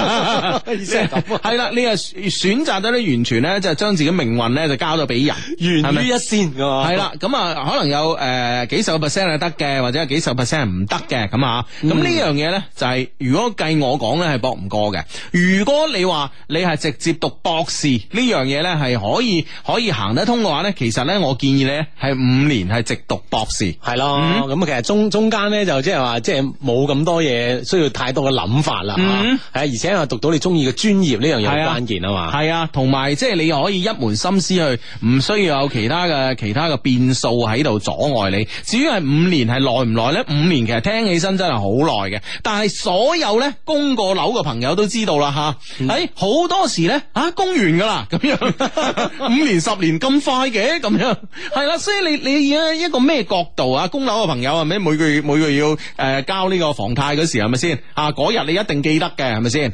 啊咁、所以咧就係話， 就係所以話你喺當你將件事當為習慣嘅時候咧，你已經唔記得咧佢所經歷嘅時間噶啦。 係啦，其實另外一樣，另一個原因就話令到你咧可以咧有更多嘅心思去諗其他嘢啦，嗯嚇唔使為呢件事選擇，或者三年之後又再一個選擇嘅時候咧，又再費呢個腦筋咁樣樣。係啊嗯可以更專啊注你嘅學業又好，或者喺呢期間有另外啲嘅諗法嚇都得㗎嘛。嗯嗯今日飛嚟橫財咁啊！以前嘅公司仲發工資俾我，真係笑死 我啊！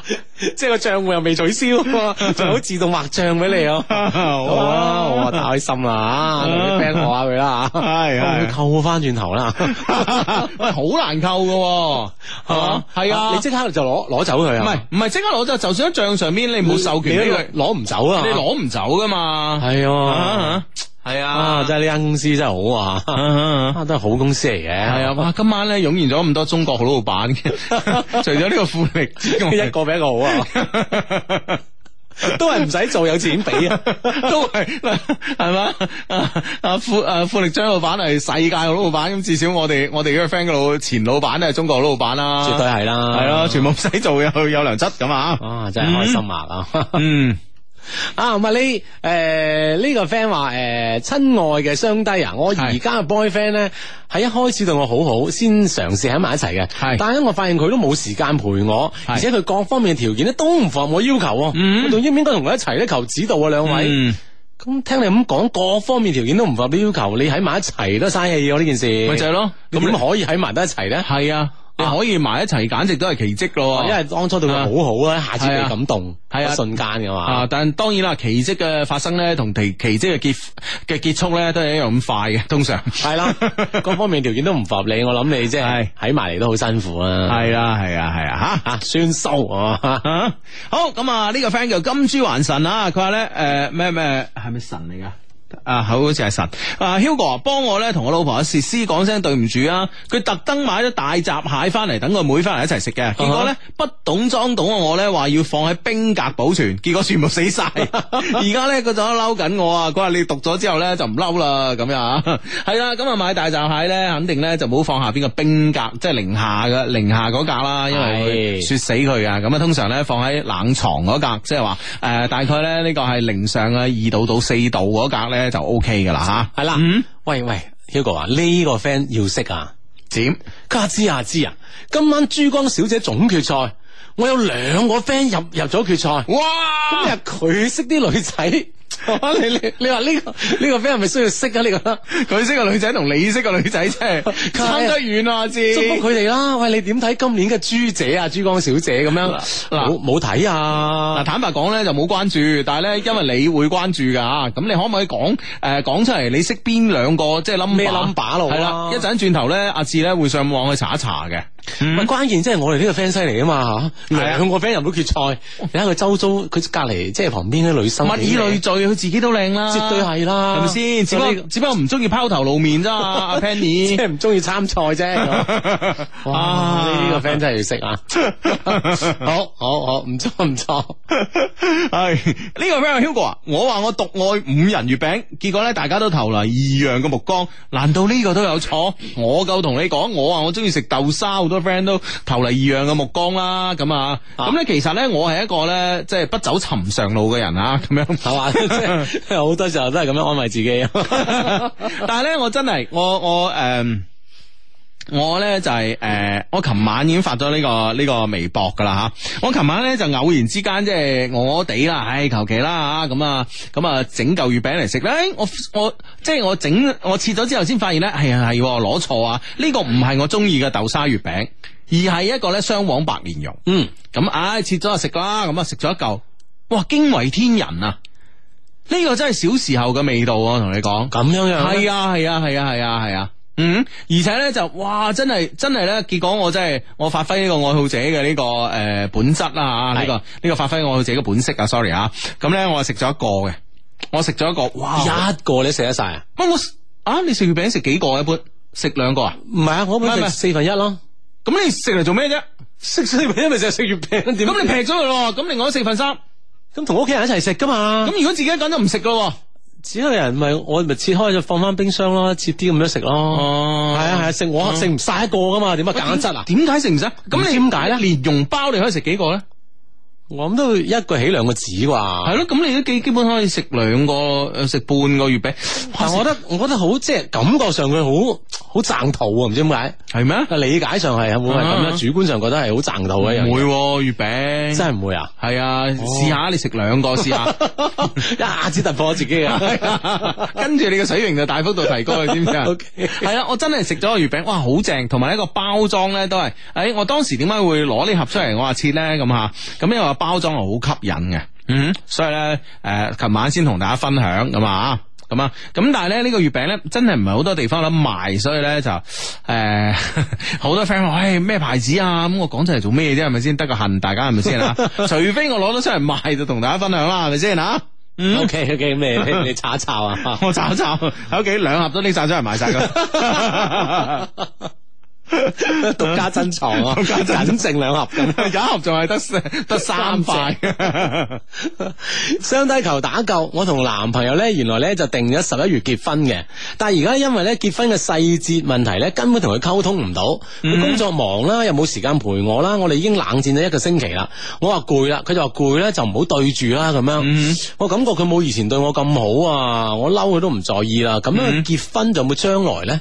我開始恐懼呢個婚姻啊，點算咧咁嗯 樣？啊，會唔會即係話喺結婚前咧有好多好多嘅準備啦？無論係即係酒席又好，誒影婚紗相又好，喺呢啲準備當中咧，自不然都會有啲矛盾。一矛盾咧，係咪就係進入咗咁樣嘅狀況之中咧？就好似我哋呢個 friend 咁啦。呢個都屬於婚前恐懼其中一種嚟嘅。啊，係啦，係啦，因為即係好多嘅細節要要要追求，要講究啦，嚇，自不然有拗撬咁樣。嗯係啊，呢樣嘢呢樣嘢真係好難避免嘅，所以咧呢、個呢、個呢、個我哋點樣要衝破呢個世俗嘅枷鎖啊？咁樣其實真係真係有道理啊！我覺得，我覺得呢啲繁文縟節咧真係好煩，即係話譬如話誒、又禮金啊，又擺幾圍酒啊，咁我又送幾多圍俾你啊，男家幾多圍，女家幾多圍，係啊係啊邊個多邊度少啊？係啊係啊，哇哇！呢好似頭先咁，入去去幾個地方都係咪都要擺啊？咁係啊。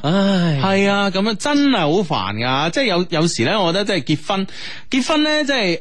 呃戀愛咧，可能真係兩個人嘅事，而結婚咧，真係兩個家族嘅事啊！系啦，咁啊，我相信咧，呢啲咧都係唔係唔係你哋兩個嘅原因，係因為咧你哋兩個人即係诶呢啲事情當中嗯係咧一啲嘅矛盾小矛盾嚟嘅啫吓啊，千祈唔唔應該對佢失去信心。係係咯，啊千祈唔好因為呢啲繁文縟節嘅事咧，影響你兩個感情。咁啊，我覺得咧，誒喺呢個問題上邊咧，你你哋應該所抱嘅態度係點樣咧？係對事唔對人，係係首先呢個係應該有個態度啊。解決呢件事係最緊要嘅。啊咁第二咧就係話，真係兩個家族咧當生意咁樣傾。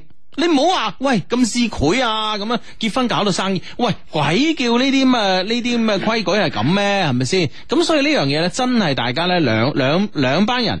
啊，求同存異，以係啦解決問題為基礎嚟傾，係咪先？中國同美國有得啊傾，中國同日本有得傾，係咪先？連呢、個誒、呃伊朗嘅核危機傾咗咁多年，都可以傾得成。啊，即係一就一，二係二啊嘛吓，咁啊和而不同係冇所謂嘅。系啊，關鍵嗯大家係抱住一個解決問題，而唔係話一拍兩霎唔結咯咁啊。係啦哇，啊咁你又幾傷心咧？兩個人兩個人嘅青春係咪先？啊感情啊有幾多感情，有幾多有幾多嘅可以流金嘅歲月喺裏邊咧？係咪先？唔係話唔結唔結咯咁樣一句说話可以可以打破。咁係啦，即係有時咧唔好話即係雙方因為講啲戲話嗯咧，啊令到呢件事咧冇彎轉啊。係啦，當生意傾啊，生意不成仁義 在。系咁啊，翻翻嚟我哋一些事一些情節目啊，節目期間咧，繼續都可以通過微信啦、微博啦同我哋溝通啊嘅，好似呢個 friend 咁樣講，哇呢、個 friend 好即係對自己某一方面好自信啊。嗯佢話志哥，我之前追追過一個女仔，上個星期咧就發生啲誤會，佢唔理我啦。嗯，而家我應該挽回定放棄咧？佢咧就話過佢有中意嘅人，但係唔係我，但係佢有中意同我一齊 M L。嗯佢即係中意我定係只係中意我嘅 M L 技術咧？咁樣嗯，問我哋喎，咁我覺得即係佢嘅技術我哋又唔了解啦，吓、係咁啊，亦唔想了解啦， 亦無從了解啦。系咯系咯系咯系咯，咁 樣咁樣即係點點點算咧吓？呢個女 生係嘛？咁樣一個女生 喎，咁你係咪你系咪應該回覆 人哋話你我了解下先啊？系咁嗱，我首先咧覺得即係話佢如果係诶诶好中意同你一齊 M L 咁啊，第一你肯定你嘅技術有你嘅你個技術有領先之處啦吓。 個人之處啦，系咁啊，第二咧就話诶好中意同你一齊 M L 嗰種感覺啦，咁啊，咁我覺得咧呢、個呢、個都係诶 M L 嘅感覺咧，其實都係兩個人愛嘅感覺嘅其中一種嘅，咁啊，係咁所以咧就誒、呃其實無論點講啦嚇，咁啊至少咧，你嘅身上咧仲係有一啲嘅閃光點咧，令佢念念不忘嘅。嗯，啱啱啱，系咪先？絕對咁絕對啦咁我覺得咧，其實咧就話嗱，每個人身上咧有閃光點唔同。嗱，好似 Hugo 咁樣就係靚仔啦吓，阿芝咧咁點啊？點 啊？我再諗下啦吓，係啦咁難諗啊！係啦，咁 啊即係優點太多，一下 子又即係好難舉一兩個啫。係啦係啦係舉啦一。兩個顯得太片面。系啦，好似我哋嘅 friend 咁從化首富咧，咁佢肯定有個財富啦，係咪先？吸引異性啊，係咁呢啲吸引異性嘅閃光點係咪先？咁樣呢個呢個呢個每個人都唔同，啊，咁或者喺每個人眼中都係唔同嘅。係啊，係嘛咁冇一個人咧係話，喂，啊靚仔呢個閃光點係最重要，或者係財富呢個閃光點係最重要冇嘅吓，啊，甚 M L 都係一個閃光點，呢、個你可以吸引到佢，其實咧，我覺得咧，其實诶诶诶，都係一個咧好重要嘅一個一一一一個一個一個 point 嚟嘅，嗯咁所以咧，我覺得咧就話你唔好放棄自己引以為傲嘅閃光點，希望啊佢真係愛我呢個人，愛我人品啊，你人品唔好喎咁吓，愛我靚仔啊，喂大佬你似八兩金多啲喎係咪 先？誒、但係就係中意同你 M L，咁呢個已經足夠啦，發揮所長吓。我哋咧做任何事情啊，追女仔又好，工作又好，讀書都好，考試都好，一定咧要識得咧發揮自己嘅所長。係啦，嗯啊揚長避短咁啊，嗯冇錯咁樣咧啊，先咧即係游刃有餘啊嘛，對任何事情都係嘛嗯。，冇錯啦。啊，正啊！嗯啊，呢、個 friend 話我诶，亲、愛相低，我而家喺馬來西亞，今日第一日到呢度好攰啊，咁啊，聽下我哋節目放鬆下啦，係嘛？馬來西亞有好多好嘢食嘅，係嘛？嗯。嗯，系咁啊！呢、個 friend Hugo，我而家好煩啊，揾唔到嘢做啊，邊度招 iOS 嘅軟件工程師啊？實習都得啊，求幫助，求祝福啊，祝我早日揾到工作啦！我哋請啊，send send send 你簡歷過嚟啦吓，loveqceo at 一二六 dot com 吓，嗯，loveqceo at 一二六 dot com 吓係，send 啦啦，，可以將你哋嘅簡歷咧 mail 到頭先講嘅地址啦，咁我哋有專人咧去睇一睇你嘅簡歷嘅，係嘛？ 嗯，冇錯，咁啊 呢。個 friend 話：，哇！自頭先聽到 Hugo 話要你食兩個嗰陣，你係咪呆咗咁啊？食兩個月餅呆的確有啲呆滯滯。呆， 真係好滯 啊！系呢、個个 friend 话，跪求各位朋友幫忙啊！我屋企咧開間賣消防器材嘅個體店，諗好名去註冊啊！因為廣州市內咧有一個個體诶户嘅店咧，啊有呢、個有呢个店名啦啊嗯咁啊，於是咧諗咗好多啊，诶去註冊嗰時都同名嘅，所以咧求各位幫幫手啊！诶、諗個比較好嘅店名，三到五個字，我姓曾，然後咧合伙人嘅名咧有阿俊啦、興啊、長啦、紅啊、江啦咁啊。喂！啊！咁咪一人一人攞個字就夠 啦，就五個字啊嘛，肯定冇重複啊啦。肯定冇重複啦，真 係三到五個字啊嘛，係咪先係啊啦？俊興長紅江爭。 或者係或者係呢個俊興長紅爭 江係咯係咯係咯。啊，俊興長紅爭江，喂哇得啊呢個名或或者咩真咩真光咩震機震咩啊？啊長虹快喺最尾，係啦係啊，咁咪意頭都幾好啊，係係啦，嘛？謝賢打曾江，曾江打謝賢咁 樣。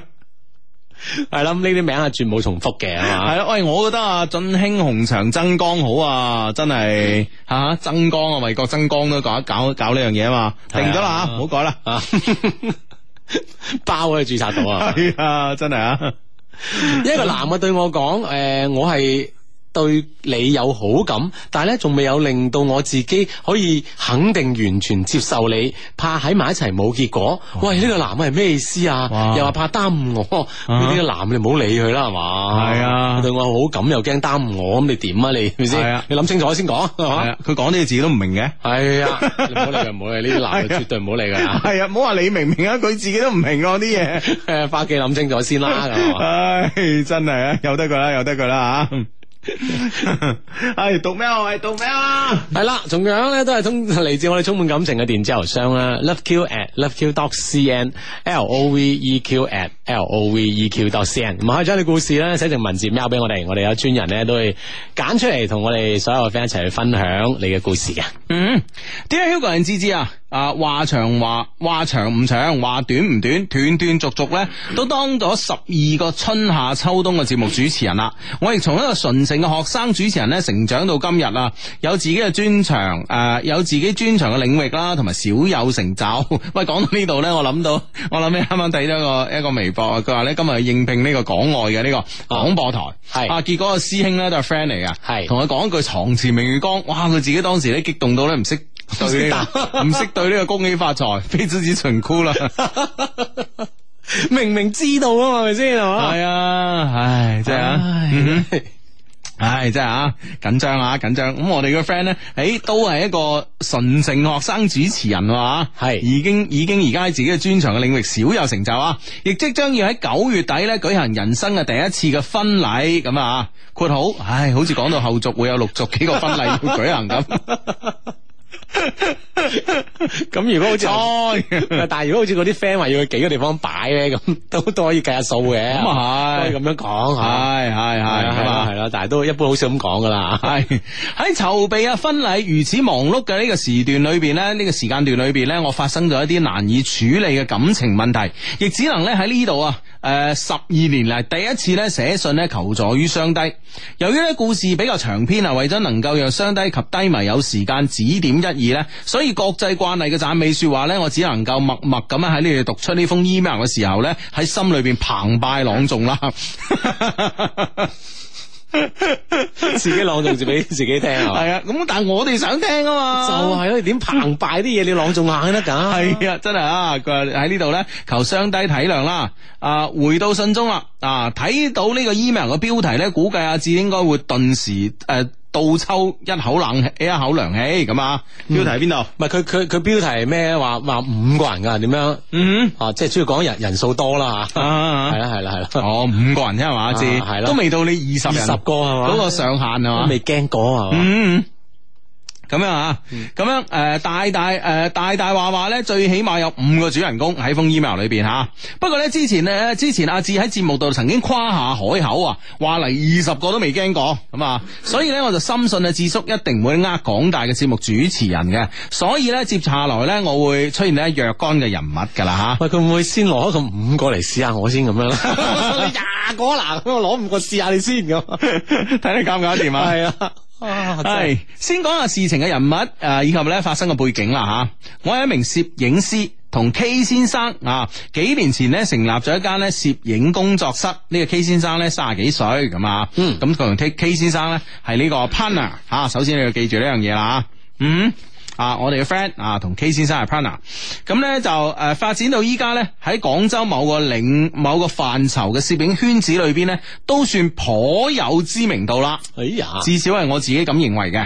啊好自信噶嘛。所以呢兩老就唔好公開我同埋工作室嘅名啦。工作室發展過程中呢，我認識咗好多嘅朋友，逐漸呢啲朋友呢，成為咗我工作室嘅攝影師啦、化妝師啦、小助理啦，甚至乎係女朋友。誒，哇，嗯真係犀利啊吓！所以咧喺三年幾前咧，我哋認識咗 L 先生，L 先生比我細一歲咁啊。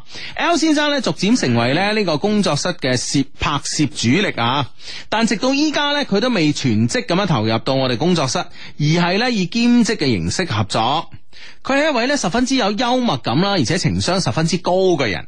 喺工作上咧，佢給予咗我同 K 先生咧好多有用嘅發展嘅建議。嗯，喺生活上咧，佢甚至成為咗我嘅感情導師啊！嗯，大言不慚咁講啊，其益女之力咧，應該並不輸兩老。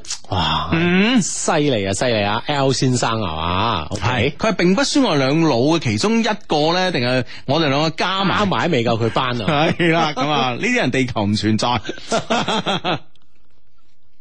系咁啊，系咁啊，咁咧就我九月份咧就會迎娶我妻子施小姐啦。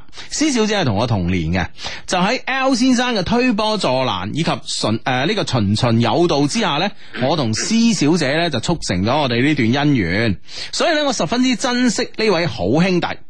而 L 先生咧吓、已經誒有家室啦，並育有一子咁啊，生活咧頗為幸福。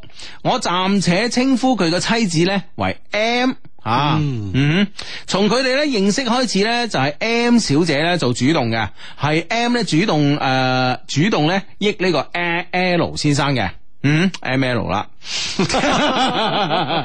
主動一下就咁啦， 結婚咧亦係 M 小姐提出嘅，M 小姐同埋 L 先生嘅婚禮咧，喺我哋嘅工作室所有人見證之下咧舉行嘅，因此咧 M 我哋咧同 M 小姐咧亦有不錯嘅關係啊。M 小姐嘅性格咧頗為即係呢個誒、呃大大大咧咧啊，嗯嗯。咁啊，比較豪爽啦，係一位典型嘅大媽性格嘅妻子，樣貌咧同 L 先生咧好匹配。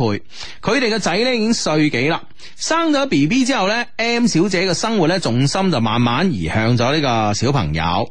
我亦時不時咁聽到 L 咧。L 先生會開玩笑咁同我講，仔呢就係佢哋兩個之間嘅第三者咁啊啊哈啊而 M 小姐呢，成日顧住契家佬就唔理佢，係咪啊？咁樣樣啊，嗯啊咁啊，即係將重心咧就移去家庭啦，特別有小朋友之後啦，係嘛嗯係咯，咁都好正常一個家庭生活啦嚇系啊啦，咁啊，而家出現咗五個人物咯，呢、個脈絡關係使唔使再理順一下咧？基本都都都尚清晰嘅，陳先啊，我吓咁啊，我再我再不厭其煩啦，阿志啊，因為呢啲嘢係嗯嘛啊 OK OK OK，啊，咁咧就係主角咧就我啦，我係一個攝影師，咁咧我有一個 partner K 先生，咁啊，我哋一誒我哋咧誒兩個成立咗一個攝影工作室嚇、啊而呢、個誒、呃、攝影工作室裏邊咧有個 part time 嘅好勁嘅攝影師咧叫 L 先生，係 L 先生咧有個太太叫 M 小姐，嗯嗯，而我咧差唔多咧就係、誒、呃、準備咧九月份，誒九月咪呢個月啦嚇、就會迎娶我妻子 C 小姐，係嗯。係啦，咁啊就係呢呢幾個人嘅關係系啦，啊啦，就係我 K L M C，嗯嗯，五個人係嘛，好，介紹呢度咧已經出咗五位人物啦。阿志咧估計會暫時鬆咗一啖氣，心諗應該就唔會再複雜啲咯啩啊吓。係咯，點啊？佢仲想點啊？佢 呢個只係背景資料而已啊， 每個人物都有支線噶，阿志， 即係佢都每個人物都有佢嘅社會關係網。問你死未？哦 真係 OK OK OK，嚟嚟嚟嚟 嚟，系接下來咧，重點嚟啦。工作室咧年幾之前咧接咗一個遠赴粵東嘅工作，汕頭啦吓。嗯哼。而 L 先生同 K 先生咧就負責呢次任務嘅其中兩位嘅攝影師。喺呢次工誒呢次工作當中咧，L 先生咧認識咗一位女生 A。啊！呢、個女生亦係比我細一歲啊！我呢個 friend 咧，成日好強調邊個大邊個細，會唔會即係呢個係個鋪墊咧吓？唔知咧，嗯我真係又又真係多咗多咗第六個出嚟喎，係啊有 A 內嘅，系啊，L 先生識咗一位女生 A 小姐，喺別人嘅眼中呢，佢係一位賢淑嘅潮汕女仔啦，而且樣貌十分之出眾，擁有一雙大大嘅桃花眼，笑起身特別甜，性格十分之體貼人，一直以嚟呢，追求者都唔算少啊。由於呢，從細就喺廣深兩地讀書長大，所以氣質呢，仲係好接廣州嘅地氣嘅。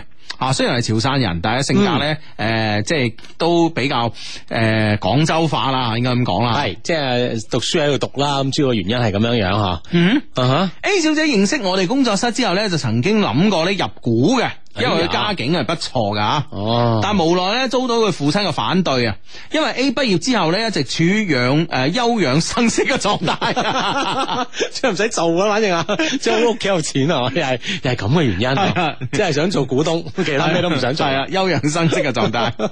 哇，呢、個呢、個畢業之後就處於呢個狀態，未免有啲狀呢、個狀態嚟得太早啦。咁佢只係想做一件事，佢老豆又唔同意， 咁點算啊？係咪先？真係冇辦法噶嘛。喂，但係咧，我覺得咧，即係無論誒、呃你阿爸、你屋企咧，會幾有錢都好啦。其實咧，工作咧，先至係你真真社會、真真正正咧接觸呢個社會、進入呢個社會嘅啊，其中呢一個好重要、好重要嘅門戶。無論你屋企幾有錢都好，無論你係諗住以後做唔做嘢都好，但係咧，你要對你無論做嘢或者唔做嘢，你無論想事業有成就就想事業冇成就都好，首先你要知道社會上呢個遊戲規則係點樣玩嘅。啊哈！即係要進入到呢個社會咧，先可以咧，即係見證啦，喂、認識到呢個社會上嘅種係林林種種啊嘛。係哎咁，你先知道，誒、原來呢個社會係咁嘅。系你入咗呢個江湖，你可以退翻出嚟嘅。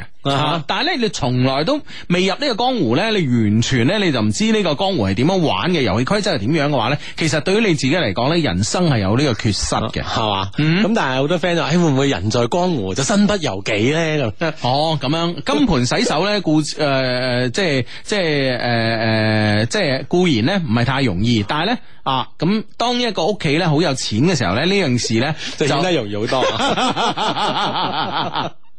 系 咪先？嗱，我哋啲普通升斗市民又供緊樓，又供緊車，啊你梗係咪先梗係身不由己 啦，你梗係係身份個個細路仔又讀緊書，係咪先？啦， 銀行啊追你，學校追你，咩都追你，係咪先？ 係啊，一到一到月月一到月底啊，哎呀，銀包乾結症又嚟啦，係咪先？係 係啦，呢啲就叫身不由己呢啊。啲咧就叫人在江湖身不由己啦， 係啦。但係好似呢個 A 小姐咁樣咧， 係江湖由佢定 啊。 系啦，咁啊，所以咧亦都不唔好即系太急於呢個休養生息啊。嗯唉，冇錯，係啦，咁樣跟住咧故事，系啦，咁啊，其社會經歷咧好少啦，所以咧認識咗我哋呢群咧十分之投契嘅攝影師之後咧，就同我哋搭上咗啦，成為呢個好朋友咁啊。嗯呢個 A 小姐咧有相嘅，呢、個就係 A 小姐係嘛係啦係啦係啦係啦啊， ？A 小姐啊，一個有相為 精啊呢嘛，個好典型嘅潮汕女仔啦，同埋咧呢個女仔誒、呃的確係桃花眼啦，因為因為呢個卧蠶咧誒生得好靚啦，笑起身好甜啊啊，。笑容又好靚啦，咁系啦，啊，個鼻哥咧又大啦，咁啊呢個咧就係誒比較我哋傳統嚟講比較旺夫啦呢種咁嘅樣啊，但係咧唯一嘅有一點咧就係眼神咧嚇，稍為咧我覺得啊咧嚇。點啊？ 靜咗嘅你個 人，咁啊潮潮汕女仔咧，我一向喺廣東嘅女生當中咧，都係诶，誒即係喺論論呢個相貌啦，都好突出嘅，係嘛，嗯係啦，好靚女嘅明女生啊！啊，我唔會好似你咁大傾向性咁樣啊，冇啊傾向性啊，咁即係啊我係帶普遍性去描描述一個地域上嘅女生啊嘛。關鍵係知你仲單身啊！哦，咁你如果你話你個你你你個你你個你個 focus 就係呢個潮汕啦，第二度我唔睇啦。嗯咁你講啲说話係，我覺得有道理嘅，係咪係先嘛？咁而你而家係咪先啊？即 即係 你你你邊度都睇啊嘛，你真係你而家百面來風，咁你就你就話啊，就嗰度最好啦，最靚啦，咁樣你會唔會覺得有啲多少影響到你嘅前途 咧？你嘅前啊，你嘅前途咧啊，程度我講呢個即係帶普遍性經啫，大佬噶啊，普嘛？遍性啊。唉，真係啊！ OK OK，係啦係啦，靚女一名啦 A 啊系嘛，啦。啊，即系喂，而家真系 send email 俾我哋全部附相嘅话，梗係啦，我哋啲 friend 本身都係靚仔靚女多啦嘛。咁啊系，咁啊系啊。机缘巧合之下，诶、呃機机缘巧合之下咧，雖然咧佢冇投資到我哋工作室啦，但系今年嘅年頭咧喺 L 诶、喺 L 先生嘅牽頭之下咧，我哋咧決定咧诶俾佢啊加入工作室。做實誒、呃、實習嘅小助理，哇！喺富二代做小助理，原來咧呢個係一個傳統嚟 都㗎係 從。最低做起啊，係呢係歷練嚟啊嘛，係咪先？係係啊！富二代做小助理啱唔啱啊？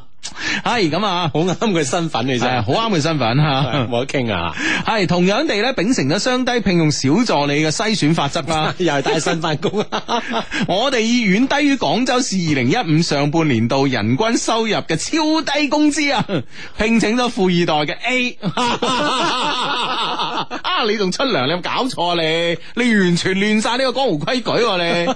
啊！你真係啊 即你係！雖然遠低於標準，但係仲係唔啱噶，係嘛？係唔啱嘅，唔啱啊！係我咪哋先我都講你知啊，人哋咁有錢就在乎呢啲嘅咩？係咪唔先在？乎先係在乎呢個歷練噶嘛。冇錯啦，係咪先？係嘛嚟江湖練下手嘅啫哦嘛，係咪先？係咯呢個咧就似呢個《卧虎藏龍》裏面嘅章子怡，係嘛？就係咁啫嘛，係嘛？人哋係大小姐，你記唔記得誒誒呢個啊，係啦，呢個佢即係佢佢即係出身啦，係啊，，出身名門大小姐，人哋入江湖就係玩下嘅啫，嗯哼你明唔明白啊？玩一轉咁樣嚇，係啦中意就玩多轉，唔中意就走咗去噶啦。嗱冇錯啦吓，啊唉，真係嘛？真係睇過電影未嘅？你真係做攝影師添你咁啊！但係即係 佢啲意思係同我哋好接近啦係嚇，係遠低於呢個平均水平，但係呢個都係唔啱㗎，你真唔係啱，即係同佢身份不符啊。系啊，做壞規矩啊！你咁樣，快富二代咧就要帶薪上班，知唔知啊？係啦，嗯。啊，係咁啊！佢話咧，由於 A 啊同我哋好投契，工作咧好快咧就逐漸上手。五月份咧，我哋咧就接到一個異國拍攝嘅任務啊！呢次咧就安排咗 L 先生以及兩位工作人員咧作為呢個攝影師咁啊。A 小姐咧作為化妝師啊，一共四人出發。以以下咧陳述之事實咧，均由 A 小姐及 L 先生口中得知。嗯。喺出發嘅飛機上面，由於工作人員甲喺起飛無耐咧，就毫不要臉咁樣同 A 小姐咧啊，同 A 小姐咧講，我唔會同你瞓一間 房嘅。喂，呢啲叫毫不要臉啊！ 咁嘅唔係你哦好有尊嚴咩？呢啲叫做咁嘅靚女你都唔同我苦啊！呢、個呢、個工作人員夾啦，啊起飛無耐就同 A 小姐講啦，講啦，毫不要臉講啦，我唔會同你翻一間房㗎。你唔好諗多啊咁係啊！啦，而工作人員月咧，亦唔好跟呢個 A 同房，呢、個點解就唔知啦吓。嗯所以 A 小姐同房個重任咧，就落喺咗 L 先生嘅身上啦。哦，據 L 先生回國之後，迫不及待咁揾我講啊，話與 A 同住呢幾日咧，發生咗不少曖昧嘅插曲，哎讓佢不知所措啊。嗯，嗯喂，首先係因為咧，L 先生咧之前答答應咗啊，幫呢個 A 小姐咧拍寫真。嗯，啊！佢好 Hugo 所誒、呃口中所講嘅照片而已，並非阿志所諗嘅嗰種寫 真，係嘛？Hugo 往往都輕描淡寫就過啊 啲嘢。OK，照片，照片，照片啊！啊佢應承過，嗯係啊幫我 A 拍呢個照片，係啊，拍一輯相吓，係所以咧，L 先生咧喺第二日咧，誒、第二日早上起床之後咧，就幫 A 小姐拍咗啦。拍完之後咧，兩個人咧就瞓喺床上邊睇啱啱影出嚟嘅相啦，咁啊用相機咁樣睇啦即係佢哋拍呢個照片嘅場所就喺房入邊就完成。吓，啊係啊，啊，私房照啊嘛，你聽講過未啊？哦哦哦嗯哦，係啦，誒寫 真啊，啊我我有個朋友咧，就係、拍呢個私房照咧，哇，拍到呢個開晒行嘅。係嘛？嗯即係喺呢個行內出開晒名。系系系喺度行內出晒名，係好多女仔咧就係诶诶慕名而嚟咧，就嚟敲敲開佢嘅工作室門，咁問：诶、你係咪邊個邊個啊？佢話我係啊，咁啊啊阿梅先生，你係咪梅先生啊？咁啊，佢話係啊，跟住個女仔就開始剝衫噶，係嘛？嗯，咁樣樣係啊咁啊，梅先生跟跟住點處理咧？梅先生，喂，咪住咪住，講個價錢先。 個女仔話：我通常收三千，滾 滾，跟住一腳踢佢出去。 我通常收三萬啊，你知唔知啊？啊，咁樣啊，都都都有一番嘅價錢嘅爭拗 之後， 先拍呢個私房照。係啊係啊係啊咁樣，OK。 而且係強烈 P 圖， 慳過去韓國啊！啊，OK，咁樣，即係佢哋喺房度拍嘅。嗯啊，咁啊，拍完之後咧，啊，拍完之後兩個一齊咧就瞓喺床上面睇嗰啲相啦吓，咁啊睇下睇下咧，A 小姐就喺佢身邊瞓着咗咯喎。嗯，而 L 先生咧本身咧就對 A 小姐咧頗有好感嘅，而面而面對住自己身邊瞓住一個咁樣嘅尤物啊，L 先生感覺自己可能係焦突啦。啊，嗯嗯的確又係嘅，我兩個人同一間房，嗬，本身都好，即係好令人遐想啦，嗯係啊啦係啦曖昧啦，嗬，係啦係啦影埋啲私房照，啊啊啊，仲有一齊睇啊嘛，系咯，哇，真系攞命啦！好啦，咁啊，诶、镜頭一轉 就到呢 A 小姐啦，A 小姐講嘢啦啊，，花開兩朵，各表一枝啊咁話 咯，嗱鏡頭一 轉，同呢個花開兩朵各表一枝。即係點啊？即係點？你講嚟講，你有啲唔同嘅表 述，系啦，充滿咗唔同嘅年代色彩 啊。OK，年代無關，誒真係 據 A 小姐所講咧，由於呢次拍攝工作，A 小姐作為化妝師咧，應該係最早起床做嘢嘅。但每日咧工作強度大啊，所以咧都往往咧都遲咗起床咁啊。第四日嘅朝頭早，亦係按國際慣例咧晏起床。 當日起床之後咧，行入洗手間準備刷牙嘅時候咧，就好驚訝咁發現咧，牙膏同牙刷咧。已經準備好咯，嗯，水入誒、杯誒、杯入邊咧，亦斟滿咗水，真係呢個係水，亦斟滿咗杯。 杯入邊斟滿咗水，呢、個體貼貼身誒誒貼心啊，sorry 未到身吓，呢、個貼心嘅小動作呢，地球人都知道係 L 先生所為啦。因此咧，A 小姐咧慢慢對 L 先生咧，亦產生咗好感，覺得 L 十分之體貼之餘咧，亦好能夠咧氹到自己開心。結束咗拍拍攝任務之後呢，喺凌晨回國嘅飛機之上呢，佢哋兩個啱啱好呢，被安排喺飛機中間嘅四個位置。從左到右，依次係 A 小姐、L 先生、工作人員夾工作人員月咁啊。嗯，隨住飛機嘅起飛，佢哋要諗好咗瞓一覺。不過呢，飛機嘅空調呢開得十分之度，而無知呢，亦亦俾飛機上嘅其他中國大媽呢控搶一番。喺我翻去飛機上嗰啲氈真係永遠唔夠喎。係啊，係啊，係 OK，啊，係啦，即係攞唔到張氈啦係啦，A 小姐瞓下瞓下呢，只能夠自己呢將身體捲成一團，好自然咁樣靠喺 L 先生嘅膊頭之上。而當時 L 先生呢，亦冇殘忍咁樣拒絕啊。但意想不到嘅事情發生啦。A 先 A 小姐嘅身體呢，逐漸向 L 先生靠去之餘呢，仲把佢嘅小手呢伸向咗 L 先生嘅重要部位。吓，吓，呢、個重要部位就係手掌心。 我喺飛機 大紅大庭廣眾之下係嘛，仲要坐喺中間嗰四個位嗰度啊，靠通道嘅 A 小姐係啊，仲要係靠通道啊咯，靠通道咁係你啦即係係啦啊仲仲要咁樣咁大無私樣啊啊！啊啊但係冚住氈喎，有 時啊佢冇氈啊，佢攞唔到氈啊！係喎嬲住件衫咁啊，個手伸向咗重要部位，手就掌係 A L 先生嘅手掌心啦。啊，點仲要法啊？嗯 A 小姐呢以娴熟自然嘅速度呢，將手指從掌心穿過 L 先生嘅五指間隙，從而呢十指緊扣咁樣哦拖住咗 L 先生。此時此刻嘅 L 先生呢，心裏邊可謂係小鹿亂撞啊！係咯係咯啊，太緊張啦呢下，啊，唉連我哋都到到好緊張之餘呢，望下大鐘 呢。就更加緊張啦。啊係啦，差唔多夠鐘啦。咁啊，呢封 email 呢，只能夠聽日我哋節目中繼續分享啦。